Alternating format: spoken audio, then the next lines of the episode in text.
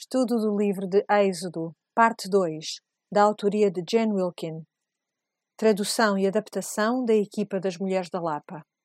Os cadernos de estudo podem ser encomendados através do e-mail mulheresdalapa.gmail.com Semana 8.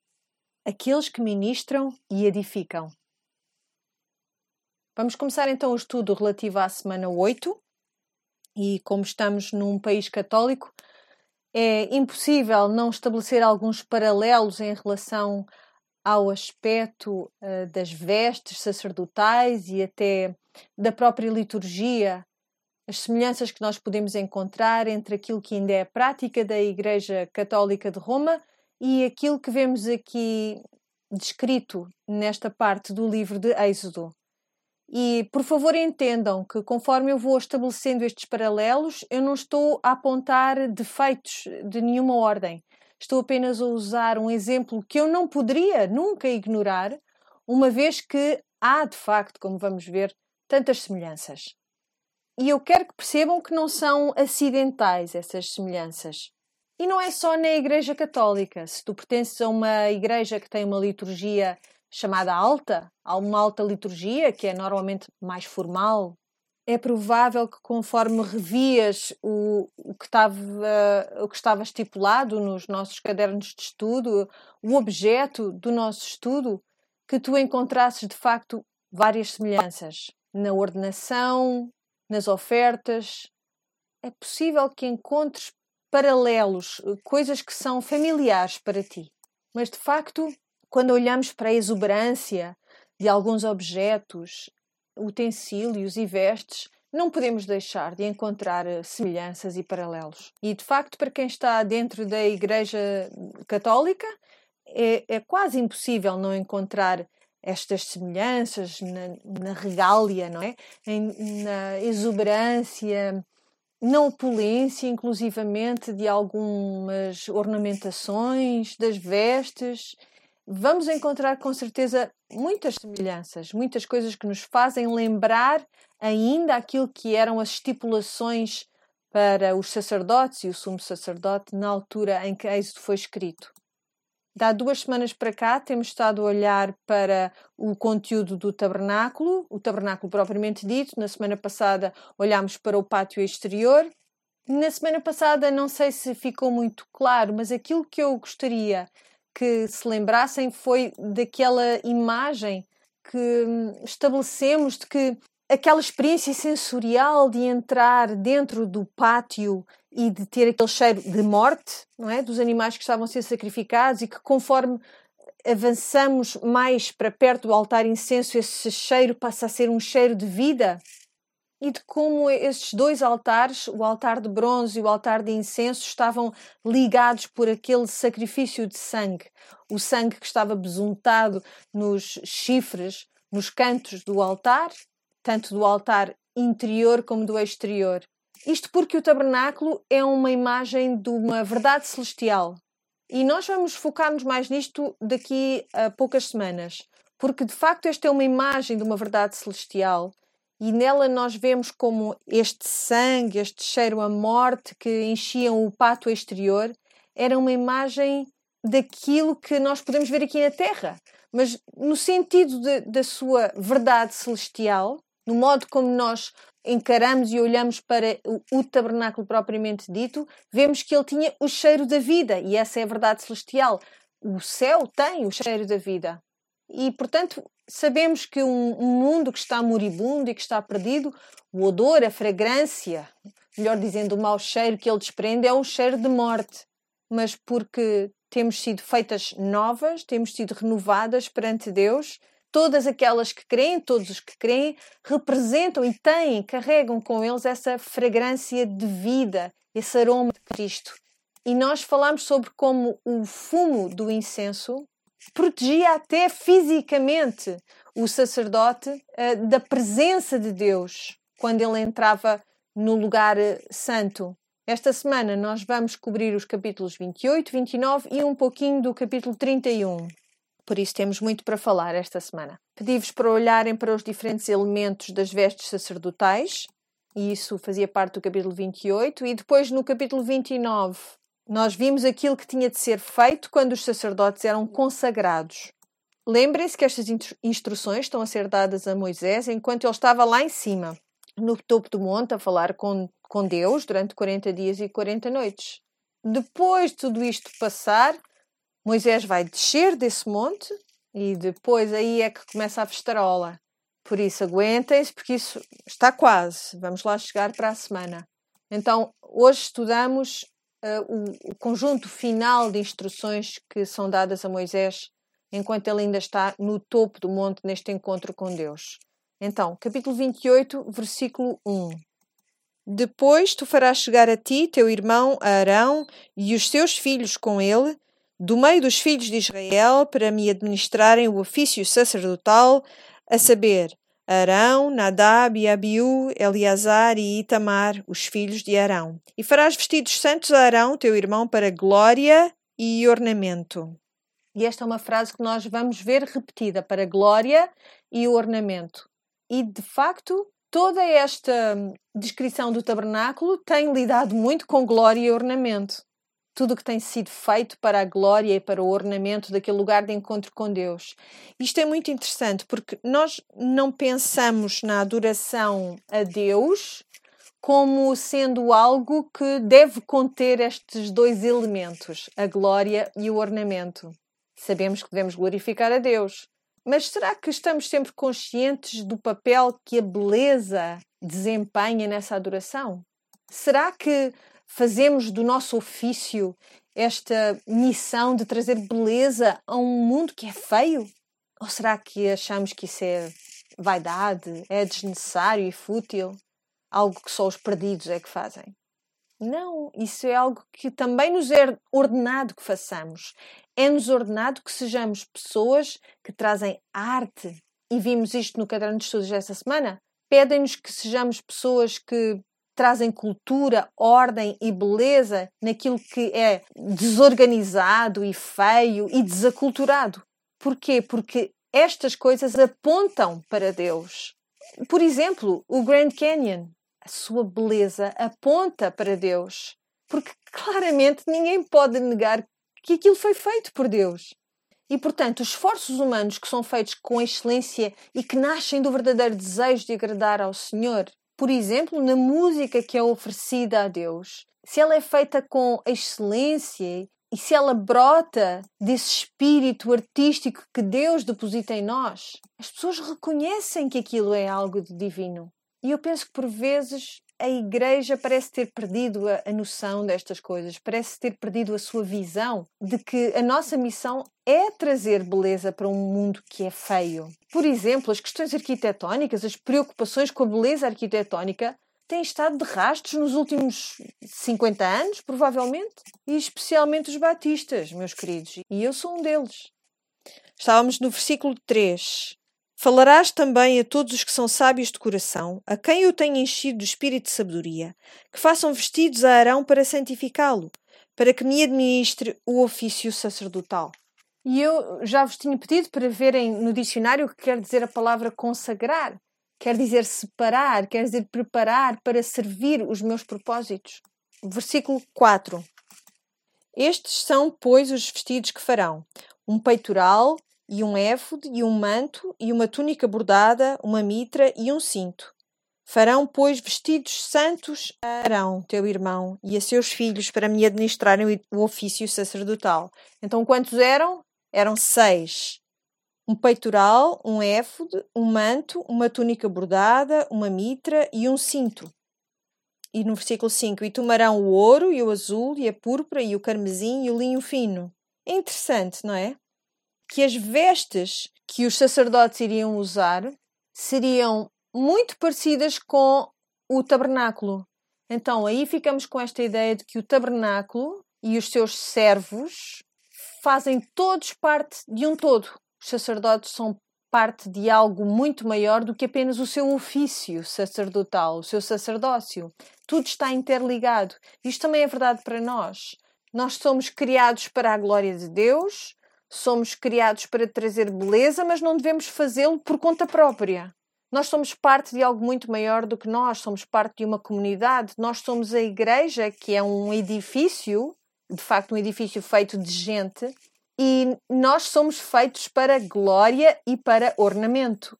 E depois vamos à descrição do éfode, no versículo 6. E tomarão o ouro e o azul, e a púrpura e o carmesim e o linho fino. E farão o éfode de ouro e de azul e de púrpura e de carmesim e de linho fino torcido de obra esmerada. Terá duas ombreiras que se unam às suas duas pontas e assim se unirá. E o cinto de obra esmerada do seu éfode, que estará sobre ele, será da sua mesma obra, da mesma obra de ouro, de azul e de púrpura e de carmesim e de linho fino torcido e tomarão duas pedras sardónicas e lavrarás nelas os nomes dos filhos de Israel. Seis dos seus nomes numa pedra e os outros seis nomes na outra pedra, segundo as suas gerações. Conforme a obra do lapidário, como o lavor dos selos, lavrarás estas duas pedras com os nomes dos filhos de Israel engastadas ao redor, em ouro as farás. E porás as duas pedras nas ombreiras do éfode, por pedras de memória, para os filhos de Israel e Arão levará os seus nomes sobre ambos os seus ombros para memória diante do Senhor. Farão também engastes de ouro e duas cadeiazinhas de ouro puro de igual medida, de obra de fieira as farás, e as cadeiazinhas de fieira porás nos engastes. Então, basicamente, temos esta veste tecida que os sacerdotes devem usar, e nos seus ombros estão duas pedras e gravadas nestas duas pedras estão os nomes das tribos de Israel. Porquê sobre os ombros? Para mostrar a responsabilidade, para mostrar a responsabilidade que o sacerdote carrega perante o Senhor. Lembram-se da profecia acerca de Jesus em Isaías? Em Isaías 9:6, como é que Jesus é chamado? Maravilhoso conselheiro, Deus forte, Pai da eternidade e príncipe da paz. E o que é que diz mais? diz também que o principado está sobre o quê? Os seus ombros. E é isso que nós vemos nesta imagem aqui da responsabilidade que os sacerdotes carregam, a responsabilidade sobre as necessidades do povo. Vamos passar a detalhar o peitoral. Diz no versículo 15: Farás também o peitoral do juízo de obra esmerada, conforme a obra do éfodo farás de ouro, de azul e de púrpura e de carmesim e de linho fino torcino farás. Ora bem, lemos que é o peitoral do juízo e ficamos aflitas, não é? Pensar, espera, que, como assim? É um bocadinho assustador. É, é uma peça de vestuário que julga os outros, traz julgamento. Quando nós lemos acerca do Urim e Tumim, por exemplo, é uma coisa estranha, não é? É uma coisa esquisita para nós hoje em dia. Mas para que é que eles utilizavam este Urim e Tumim, estas duas pedras, para tomar decisões. Então, quando ouvimos falar no peitoral do juízo, não ouçam este juízo como sendo um trono de julgamento, mas como sendo um instrumento de decisão, de discernimento. Então, o peitoral do juízo, aquilo que queria dizer é que seriam tomadas decisões pelo sumo sacerdote que teriam que representar o povo e as suas necessidades. Não se tratava de julgar sobre o povo, trazer julgamento ou condenação, mas de decidir o que fazer numa, numa circunstância específica. Versículo 16: Quadrado e dobrado será de um palmo o seu comprimento e de um palmo a sua largura. Um palmo tem cerca de 22 centímetros. E diz no 17: E o encherás de pedras de engaste com quatro ordens de pedras. E agora vamos listar que pedras eram estas. Eram pedras preciosas. Não vamos passar muito tempo a olhar para isto, mas iremos voltar a isto daqui a umas semanas. Aquilo que é importante compreendermos agora é que estas eram pedras preciosas.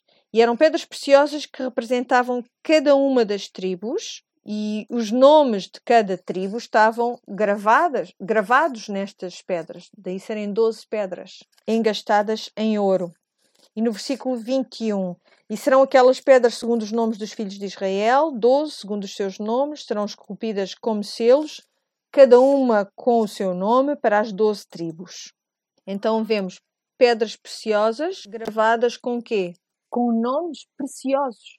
Isto significa quão precioso é o povo de Israel perante o Senhor. E cada uma delas tem a sua própria pedra, porque cada tribo é também única e especial. E se levarmos isto ainda um pouco mais longe, cada um de nós também é único e especial. Não somos todos vistos do mesmo modo perante o Senhor, mas somos todos preciosos para Ele. Por isso, ele leva isto sobre o éfode e no versículo 29 diz: Assim Arão levará os nomes dos filhos de Israel no peitoral do juízo sobre o seu coração quando entrar no santuário para memória diante do Senhor continuamente. Também porás no peitoral do juízo Urim e Tumim para que estejam sobre o que? O coração de Arão quando entrar diante do Senhor. Assim Arão levará o juízo dos filhos de Israel sobre o seu coração diante do Senhor continuamente. Nós dissemos há pouco que o Urim e o Tumim eram usados para tomar decisões, certo?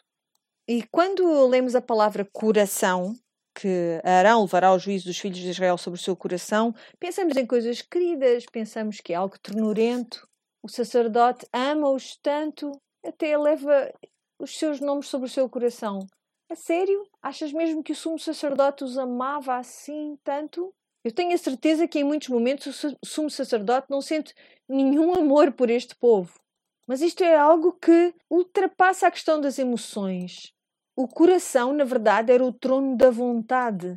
Era aí que se tomavam as decisões, segundo o imaginário da época era o lugar em que se formam as nossas ideias. Por isso faz todo o sentido que este peitoral do juízo que ele usava para tomar decisões estivesse por sobre o seu coração, de modo a que a sua vontade e as suas emoções estivessem de facto ligadas e direcionadas para agirem em nome do povo de Israel.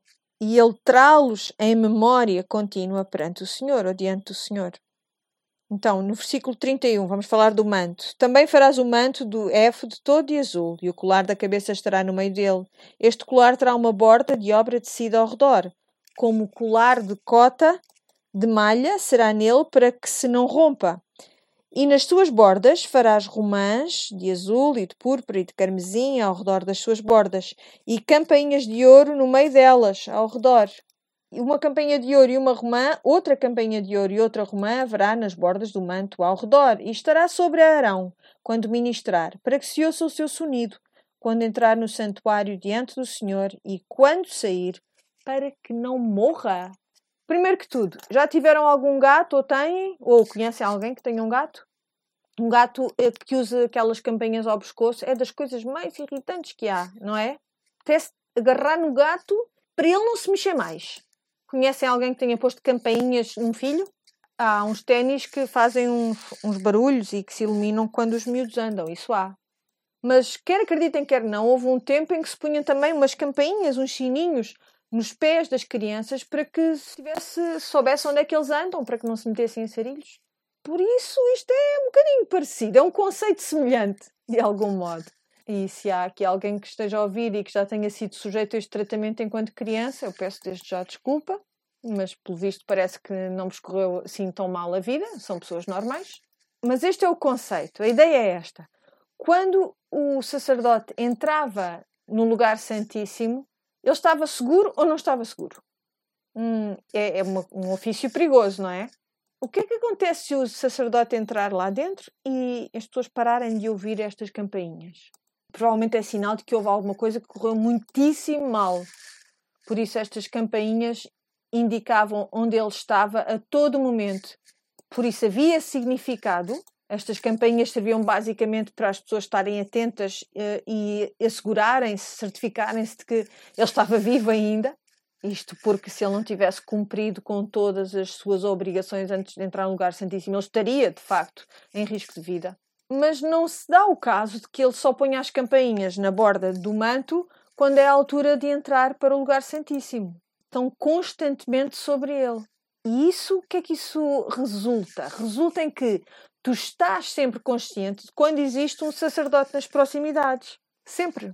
Conseguem ver como isso muda o modo como o povo de Israel se comportaria? Conseguem perceber como isso mudaria o modo como o sacerdote se comportaria? faz-nos pensar que se calhar melhor é andarmos todos com campainhas, não é? Se nós estivéssemos assim tão conscientes de que a atenção dos outros ia estar focada sobre nós por causa do nosso papel único e especial no serviço a Deus, será que agiríamos de modo diferente? Se calhar todos precisamos de umas campainhas metafóricas. O que nós preferimos mesmo, a maioria, é passar assim, rasteirinho, por baixo do radar. Ah, sim, eu sou crente, sim, sirvo ao Senhor, mas vou fazer isso assim de um modo que não te incomode demasiado, que não se note muito. Mas esta malta não, esta malta não tinha essa opção. O Senhor separa-os mesmo, diferencia-os mesmo. E Ele consagra-os com campainhas. Eu não sei como é que me sinto em relação a isso. Quão desconfortável estaria eu se eu soubesse que tinha campainhas que assinalavam sempre o meu entrar e o meu sair, onde quer que eu estivesse. Será que sentimos desconforto com esta ideia de que as pessoas iriam imediatamente reconhecer que somos servos de Deus quando entramos numa sala? E porquê é que nos sentimos assim, se é o caso? Estes homens não tinham essa opção. Então, será que nós reconhecemos que ser consagrado ao serviço ao Senhor quer dizer que temos de ser exatamente este tipo de pessoas? É que desde o seu aspecto, o aspecto das suas roupas, ao modo como até o barulho que as roupas faziam e até o seu próprio cheiro, como nós vimos a semana passada, era algo que os distinguia dos outros, porque eles estavam constantemente rodeados deste incenso, nesse caso. Por isso, é, são tudo coisas que estão lá para nos lembrar, para os lembrar, de que eles são, eram diferentes das outras pessoas. E é assim que nós deveríamos ser também. Não necessariamente num sentido físico, porque nós sabemos que todos estes, estes pormenores uh, físicos, materiais, apontavam para uma verdade espiritual mais complexa, mais profunda. Mas será que é assim tão distinto o modo como tu vives a tua vida, como tomas decisões, como te comportas, como carregas as preocupações dos outros diante do Senhor? Como os levas aos ombros? Talvez fosse melhor andarmos com campainhas. Um grande desafio, não é? E eles não tinham só as campainhas, tinham também umas romãs. Umas romãzinhas assim bordadas. Porquê? Eu dei-vos uma ilustração no, no caderno de estudo para que nos lembrássemos como são as romãs, o que é que acontece quando comemos a romã? Não é nada fácil comer uma romã sem nos sujarmos todas. A minha filha achou que tinha encontrado uma maneira ótima de comer romãs. Ela achou que se as congelasse primeiro, e foi uma ideia mesmo má, porque depois o que é que aconteceu? Como as sementes da romã, os grãos, passaram a estar muito mais duros, porque estavam congelados, eles saltavam por todo o lado ainda faziam uma porcaria maior. E depois, ainda por cima, tivemos que andar à procura de onde estavam os grãos da romã, porque eles espalharam-se pela sala toda. E depois há o sumo, não é? Que mancha tudo, que nos mancha a roupa, ficamos cobertas daquele sumo. Então é uma escolha muito interessante aquela que foi feita aqui. Encontram-se outras passagens das Escrituras que mencionam as romãs. E a associação que costuma ser feita é com a terra prometida como apontando para esta grande provisão, para esta frutificação abundante, porque se pensarem, cada sementinha é como se fosse um fruto dentro do fruto, não é? Então uma romã está cheia, carregada de fruto. E, e que esta provisão abundante seria visível quando eles eh, entrassem na Terra Prometida. E assim foi quando os espias entraram na Terra Prometida para trazerem o seu relatório eles viam que de facto a fruta era abundante. E uma das coisas que eles trouxeram com eles foram exatamente as romãs. Então é uma imagem desta enorme, abundante provisão e é uma representação perfeita do sacerdócio que aponta para Cristo, porque é algo que tem muito sumo, muito sangue e está cheinho de sementes. E se uh, lembrarem qual é o aspecto destes, destes grãos de romã, por dentro eles são branquinhos, não é? Estão cobertos desta polpa avermelhada e por dentro são brancos. É uma sementinha branca que está encharcada deste vermelho que a rodeia por todos os lados. E quando cai ao chão, quão grande é a colheita que pode vir deste, desta pequenina semente, não é? Pode produzir muitos mais frutos. E Jesus refere-se a si mesmo, quando a crucificação está a aproximar-se, ele diz que um grão de trigo, quando cai ao chão e morre, traz uma colheita abundante. E ele aponta para esta ideia de frutificação que vem de uma só semente. E uma romã é uma bela imagem desta frutificação que se espera de algo cheio, de algo abundante e que, e que se perpetua, não é? Uma pequenina semente dá origem a muito mais fruto. Então, sobre as vestes sacerdotais estão estas romãs que simbolizam a frutificação e também a sua visibilidade enquanto sacerdote. É esse o teu aspecto? Nós fazemos parte de um reino de sacerdotes. É esse o nosso aspecto? É evidente que frutificamos abundantemente? Há evidência desta graça que está encharcada em sangue e que traz com ela uma santidade alva. Então, romãs e campainhas. Vamos para a próxima secção, o turbante ou a mitra, no versículo 36. Também farás uma lâmina de ouro puro e nela gravarás, à maneira de gravuras de selos, santidade ao Senhor, e atá-la-ás com um cordão de azul, de maneira que esteja na mitra. Sobre a frente da mitra estará, e estará sobre a testa de Arão, para que Arão leve a iniquidade das coisas santas que os filhos de Israel santificarem, em todas as ofertas das suas coisas santas. E estará continuamente na sua testa, para que tenham aceitação perante o Senhor. Então, compreendem o que é que esta lâmina era, ou esta placa? Há outras passagens onde ela está é chamada de uma coroa, basicamente era uma mitra, um turbante com uma coroa ou com uma lâmina, e nesta coroa dizia santidade ao Senhor. E aqui vemos esta ideia de um sacerdócio real, santidade ao Senhor. De cada vez que ele vê o seu reflexo, o que é que ele vê? Santidade ao Senhor. Cada vez que alguém olha para a cara deste sacerdote, o que é que ele vê? Santidade ao Senhor. Alguém separado, alguém sagrado, consagrado para os propósitos do Senhor. Como nós estamos a seguir uma tradução mais formal, que neste caso é a Almeida Revista Corrigida, vemos que em vez da palavra turbante, que outras têm, fala em mitra. Quem é que usa uma mitra hoje em dia? É o Papa, aquele chapéu esquisito do Papa, aquilo é uma mitra. Esta coroa papal, que é usada até hoje, o que é que ela nos faz lembrar? Não faz lembrar este turbante, esta mitra que os sacerdotes usavam? É interessante, não é? Isto aponta para esta ideia de sermos um sacerdócio pertencermos a um sacerdócio real. Ao contrário daquilo que a Igreja Católica de Roma ensina, a Igreja Protestante ensina que cada um de nós pertence ao sacerdócio. Cada um de nós carrega esta mitra com uma placa de ouro que diz Santidade ao Senhor. Todos pertencemos a esta classe agora. Todos representamos esta classe, este sacerdócio real, perante um mundo que está moribundo e todos intercedemos a favor deste mundo por causa da intercessão de Cristo. Vamos continuar? Portanto, vamos para o versículo 39. Também farás túnica de linho fino, também farás uma mitra de linho fino, mas o cinto farás de obra de bordador. E depois vemos o que é que usavam os filhos de Arão. Também farás túnicas aos filhos de Arão e far-lhe-ás cintos. Também lhes farás tiaras para que glória e ornamento. Por isso, compreendam que todo este esplendor que acabamos de ver descrito aqui no, nas vestes de Arão vai, ser, vai estar ecoado nas vestes dos outros sacerdotes. Diz aqui no versículo 41. E vestirás com eles a Arão, teu irmão, e também seus filhos, e os ungirás e consagrarás, e os santificarás para que me administrem o sacerdócio. Faz-lhe também calções de linho para cobrirem a carne nua, serão dos lombos até às coxas, e estarão sobre Arão e sobre os seus filhos quando entrarem na tenda da congregação ou quando chegarem ao altar para ministrar no santuário, para que não levem iniquidade e morram. Isto será estatuto perpétuo para ele e para a sua semente depois dele. Para o caso de estarem a pensar o que é que seria isto, as roupas interiores que eles tinham cobriam tudo o que era preciso ser coberto. Mas porquê que se está a falar disto? Voltamos a esta ideia outra vez. Não exponhas a tua nudez. Lembram-se? Porque isso é o que fazem os pagãos. Então, em contraste com a adoração pagã, quantos artigos de vestuário é que estes sacerdotes tinham de usar? Camadas e camadas de vestuário para se apresentarem diante do Senhor. E porquê? Porque desde o jardim do Éden, que nós precisamos de nos cobrir, precisamos de nos cobrir e o Senhor diz: é bom que estejas coberta para entrar na minha presença, porque é algo vergonhoso a tua nudez, que ela seja revelada nesse modo. É interessante esta ideia, não é?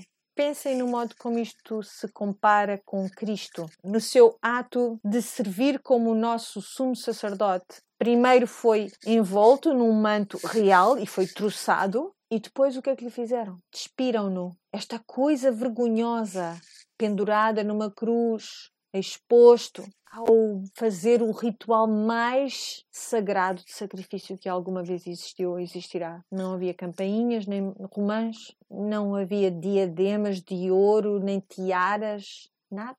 Estava numa cruz com uma coroa de espinhos. Então há esta inversão da imagem de realeza quando se trata daquele que veio até nós para cumprir com cada exigência, nu, despido, somente com uma coroa de espinhos. Real sacerdócio, de facto. E este é o sacrifício. este é o sacrifício que é aceitável perante Deus. Mas vamos avançar. Agora vamos ver como era a cerimónia de consagração e o sacrifício. Estamos no capítulo 29 e diz: Isto é o que lhes has de fazer para os santificar, para que me administrem o sacerdócio. E agora vamos olhar para estes sacrifícios, estas ofertas que tinham de ser feitas para que a consagração fosse efetiva. Então, o que vemos aqui é que cada uma das peças de vestuário, aqui o versículo 5 diz: E depois tomarás os vestidos e vestirás a Arão da túnica e do manto do éfode, e do éfode mesmo, e do peitoral, e os cingirás com o cinto de obra de artífice do éfode. E a mitra porás sobre a sua cabeça, a coroa da santidade porás sobre a mitra. Versículo 7: E tomarás o azeite da unção e o derramarás sobre a sua cabeça, assim o ungirás. Depois farás chegar os teus filhos e lhes farás vestir túnicas. E os cingirás com o cinto a Arão e a seus filhos, e lhes atarás as tiaras, para que tenham o sacerdócio por estatuto perpétuo, e sagrarás a Arão e a seus filhos, e farás chegar o novilho diante da tenda da congregação, e a Arão e seus filhos porão as suas mãos sobre a cabeça do novilho, e degolarás o novilho perante o Senhor à porta da tenda da congregação. Depois tomarás o sangue do novilho e o porás com o teu dedo sobre as pontas do altar, e todo o sangue restante derramarás à base do altar. Também tomarás toda a gordura que cobre as entranhas e o redenho de sobre o fígado, e ambos os rins e a gordura que houver neles, e queimá-lo-ás sobre o altar. Mas a carne do novilho, a sua pele e o seu esterco queimarás com fogo fora do arraial, sacrifício por pecado é. E agora vem o carneiro. E este é uma, um holocausto. E eu, no caderno de estudos, na página 79, pedi que olhássemos para cada uma das razões para se fazer cada oferta. Então vemos que o touro representa esta oferta pelo pecado, era feita para expiar certos pecados específicos, e a seguir vinha o, carneiro, que era a oferta queimada, que era feita para expiar o pecado em geral, pecados não intencionais, a nossa natureza pecaminosa em geral. E depois qual é a outra que vem a seguir? Antes disso, o que é que nós temos? Vemos que o sangue tem de ser posto na orelha, no pulgar e no dedo grande do pé. Faz todo sentido para nós, não faz? Não, de facto para os nossos não faz nenhum, mas para eles estes lugares eram o que marcavam as extremidades da pessoa. E o que é que isto representa? Aquilo que te entra pelas orelhas está consagrado. Aquilo que tu fazes com as tuas mãos ou o lugar onde os teus pés te levam. É um simbolismo que podemos aplicar ao facto deste sangue que tem de ser posto nestes lugares do corpo. Ou podemos ver isto como a totalidade, a integralidade daquele ser, da cabeça aos pés, basicamente. E aquilo que é interessante em relação a estas partes do corpo, estas partes do corpo onde o sangue deveria ser posto, elas têm uma pulsação. Podemos sentir a pulsação do coração nestas partes, na orelha, no pulgar, tanto do pé como da mão. Por isso, eles indicam também a vida da pessoa, o sangue está a pulsar nas tuas veias, foi agora marcado com o sangue do sacrifício. Tu foste consagrado, foste separado para o Senhor. Por isso temos a oferta pelo pecado, o holocausto e depois temos esta coisa muito interessante em que estamos a retalhar partes do animal. É? Temos a, a gordura, coxa direita e no versículo 24 diz e tudo porás nas mãos de Arão e nas mãos dos seus filhos, e com movimento moverás perante o Senhor. Então, este movimento, esta oferta de movimento, era também uma oferta de ação de graças. Era uma oferta dispensatória, como lhe chamamos no nosso caderno de estudos. Era feita para agradecer a Deus pela sua bondade e provisão. Deviam pô-la nas palmas das mãos e mover as palmas das mãos diante do Senhor. Talvez alguma de vós tenha crescido numa igreja em que depois das ofertas, o cesto com aquilo que tinha sido ofertado era levado perante o altar, esse cesto era levantado e depois agradecia-se a Deus pela provisão, de onde vêm todas as bênçãos. Reconhecíamos que aquilo que estávamos a ofertar era algo que tinha vindo de Deus. É uma prática muito bonita. E depois temos a oferta de paz, também conhecida como oferta de comunhão. Aquilo que podem ter reparado é que o peito e a coxa deviam ser comidas pelos adoradores. A oferta de paz é o que? É uma refeição comunitária.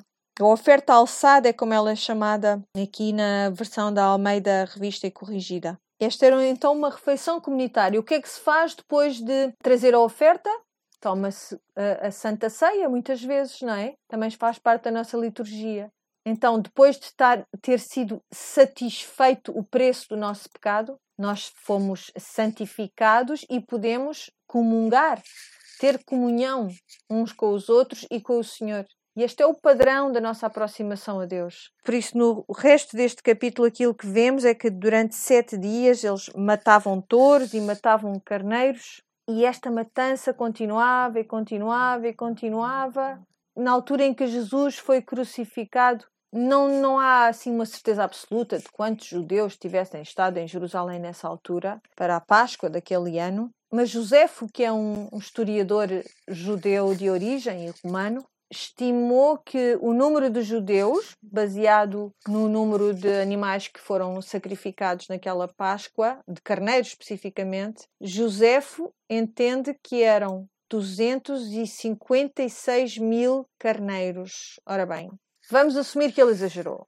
Mas pronto, para sermos conservadoras, assumimos que terá sido 10% desse número.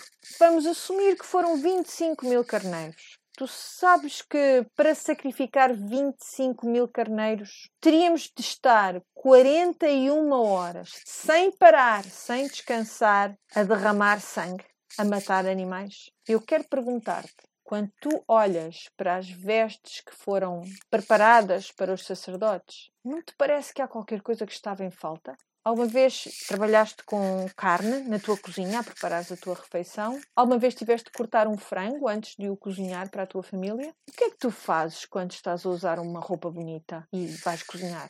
Pões um avental. Onde é que está o avental?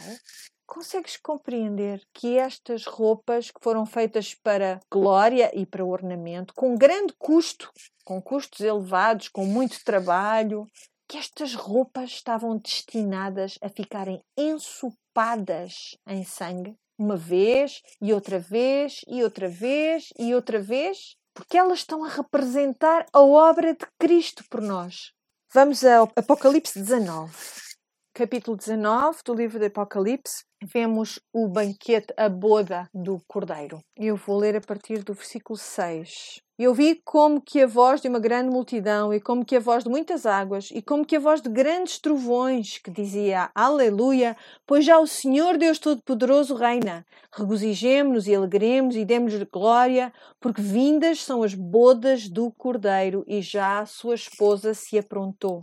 E no versículo 8, e foi-lhe dado que se vestisse de linho fino, puro e resplandecente, porque o linho fino são as justiças dos santos. E disse-me: Escreve, bem-aventurados aqueles que são chamados à ceia das bodas do Cordeiro. E disse-me: Estas são as verdadeiras palavras de Deus. E eu lancei-me a seus pés para o adorar, mas ele disse-me: Olha, não faças tal. Sou teu conservo e de teus irmãos que têm o testemunho de Jesus. Adora a Deus, porque o testemunho de Jesus é o espírito de profecia.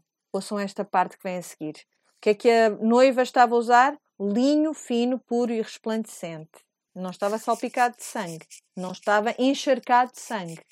Versículo 11: E vi o céu aberto, e eis um cavalo branco. O que estava assentado sobre ele chama-se fiel e verdadeiro, e julga e peleja com justiça. E os seus olhos eram como chama de fogo, e sobre a sua cabeça havia o quê? Muitos diademas e tinha um nome escrito que ninguém sabia senão ele mesmo. E estava vestido de uma veste salpicada de sangue, e o nome pelo qual se chama é a Palavra de Deus. E escutem o que vem a seguir. E seguiam-nos os exércitos que há no céu em cavalos brancos e vestidos de linho fino, branco e puro. Eu e tu estamos vestidas de linho fino, branco, puro e resplandecente, porque ele estava encharcado em sangue vermelho. Ouçam as palavras de Isaías. Isaías capítulo 1, no versículo 18. Vinde então e ergui-me, diz o Senhor. Ainda que os vossos pecados sejam como a escarlata, eles se tornarão brancos como a neve. Ainda que sejam vermelhos como o carmesim, se tornarão como a branca lã. Olhámos para Hebreus 9 e eu pedi no caderno de estudos que, que o fizessem e que olhassem para o sistema antigo de sacrifícios, o esforço que ele implicava, quanto custo, quanta despesa, quanto sangue, quanta repetição. E a resposta era muita, muita. Havia uma quantidade incalculável de, de despesa e de esforço e de sangue. E depois, em Hebreus, vimos também que na obra completa de Cristo, havia um esforço supremo, havia uma despesa infinita, havia um sangue eficaz e havia o final da repetição. Eu e tu estamos vestidas em vestes de justiça porque Cristo pôs um fim ao derrame de sangue. Graças a Deus por isso. Então, depois de termos visto no capítulo 29 a descrição deste derrame de sangue, e mais derrame de sangue, e mais derrame de sangue, eu quero deixar-vos com este pensamento para nos despedirmos por esta semana. Começando aqui no versículo 42 do capítulo 29.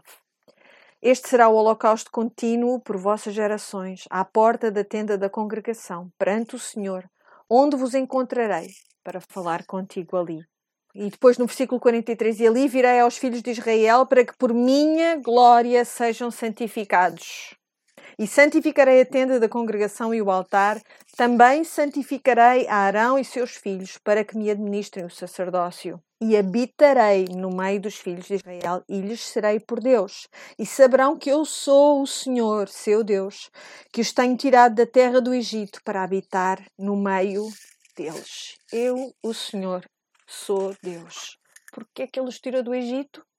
Para que ele pudesse habitar no meio deles, nos seus termos, de acordo com as suas condições e ao seu modo. E depois nós vemos no capítulo 31 as passagens finais a que vamos olhar esta, nesta semana, vemos que ele não só é o providenciador, em termos do dinheiro e dos bens que eles iriam precisar para fazerem esta obra, mas também providencia em termos humanos também. No versículo 1 diz: Depois falou o Senhor a Moisés, dizendo: Eis que eu tenho, tenho chamado por nome a Bezaliel, o filho de Uri, filho de Ur, da tribo de Judá, e o enchi do Espírito de Deus, de sabedoria, de entendimento e de ciência em todo o artifício para inventar invenções e trabalhar em ouro e em prata e em cobre, e em lavramento de pedras para engastar, e em artifício de madeira para obrar em todo o labor. E eis que eu tenho posto com ele a, a Oliabe, o filho de Aizamaque, da tribo de Dan, e tenho dado sabedoria ao coração de todo aquele que é sábio de coração, para que façam tudo o que te tenho ordenado.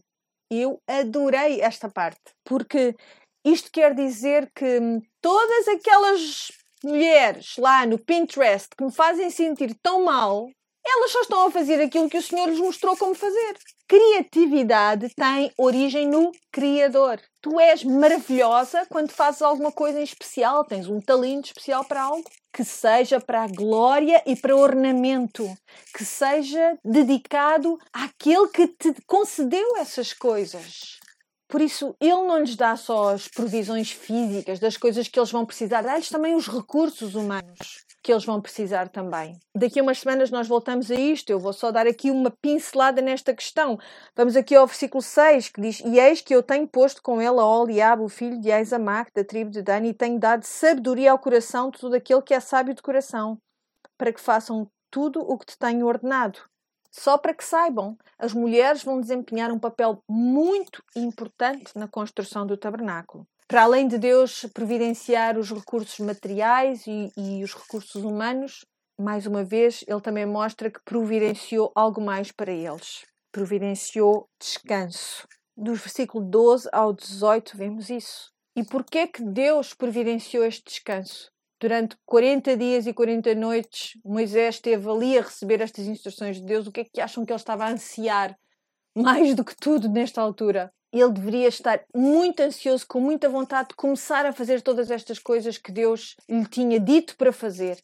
E, portanto, é natural que Moisés fosse cheio de vontade de trabalhar. E por isso faz sentido que Deus lhe diga: sim, tu vais trabalhar, mas não te esqueças. Este é um ato criativo que eu quero que tu faças por isso, faz todo o sentido que Deus, depois de anunciar esta ação criativa, ele depois também anuncia o sábado.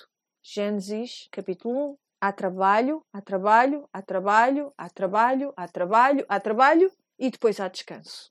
E o descanso lembra-nos sempre que nós não somos assim tão importantes como achamos que somos. Por isso, para evitar que Moisés vá ter com o povo sob a falsa ideia de que todo este trabalho vai recair sobre ele, vai ser da sua responsabilidade, das suas capacidades, dos artífices que ele consiga encontrar, o Senhor faz-lhe notar, como faz notar à nação de Israel, que é o meu tabernáculo, é construído de acordo com as minhas instruções, pela minha provisão. Eu, o Senhor, foi quem fez este tabernáculo. Aquilo que eu te digo hoje é que isto é assim também para a tua salvação. É o seu ato que é feito nas suas condições, nos seus termos e condições, que é feito pela sua provisão, a sua provisão na pessoa de um grande, do grande sumo sacerdote montado num cavalo branco com vestes salpicadas de sangue. Que tu caminhes ao longo desta semana com campainhas e com romãs. Vamos orar. Pai, tu és bom para nós. Nós damos-te graças, Senhor, porque nós vivemos deste lado da cruz onde o sangue já cessou de jorrar nós oramos, Senhor, para que saibamos caminhar como aqueles que estavam vestidos com roupas de linho fino, puro e resplandecente. Nós possamos entender que os nossos pecados nos tornavam carmesim e que agora estamos brancas, alvas, mais do que a neve. Que nós possamos entender o significado de uma veste sacerdotal, cujo propósito era ficar saturada de sangue. Senhor, que tu sejas coroado com muitas coroas. Obrigada pelo Cordeiro sacrificado pelos pecados do mundo. No nome de Jesus. Amém.